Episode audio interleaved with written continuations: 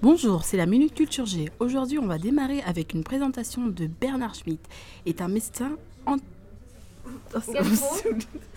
On recommence, madame, ça me saoule. Bonjour, c'est la Minute Culture G. Aujourd'hui, on va démarrer avec une présentation de Bernard Schmitt, est un médecin gastro-entérologue. Il nous a annoncé qu'être médecin, c'était être entre la vie et la mort. Comment ça, entre la vie et la mort? Bah, il est confronté à la maladie, puis le médecin est dans l'obligation d'annoncer une mauvaise nouvelle au patient. Ah, je pensais que ça se passait comme dans Grey's Anatomy.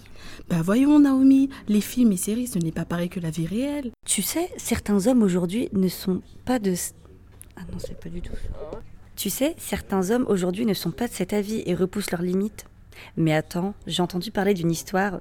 Savais-tu que chaque année, une personne d'une cinquantaine d'années allait retirer intégralement son sang et se faisait transplanter celui d'une autre personne jeune pour maintenir sa forme Ah, c'est vampirisant. Connaissez-vous la nouvelle tendance, l'immortalité? Oui, oui, vous avez bien entendu, l'immortalité. Hein, mais comment cela est possible? C'est grâce à la chirurgie des os. Cryogénisation.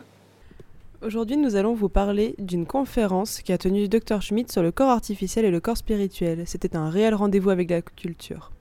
Le saviez-vous que la première autopsie a été faite sur un pendu en 1632 Pourquoi était-il pendu? Il a volé.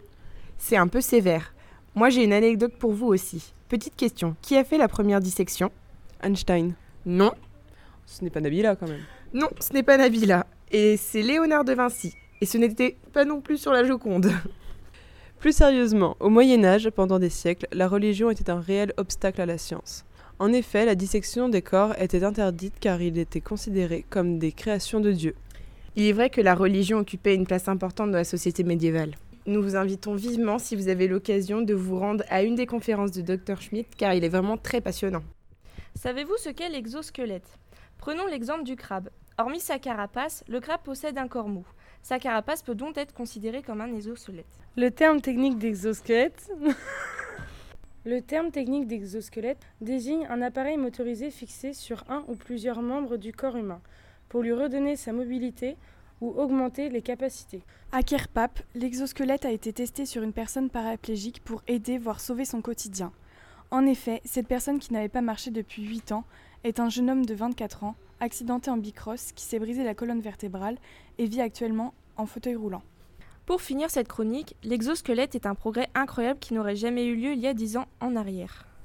C'est pourquoi nous pouvons dire que l'impossible devient possible. Et vous, qu'en pensez-vous? Merci de nous avoir écoutés. Et à bientôt pour de nouvelles dissections d'histoire.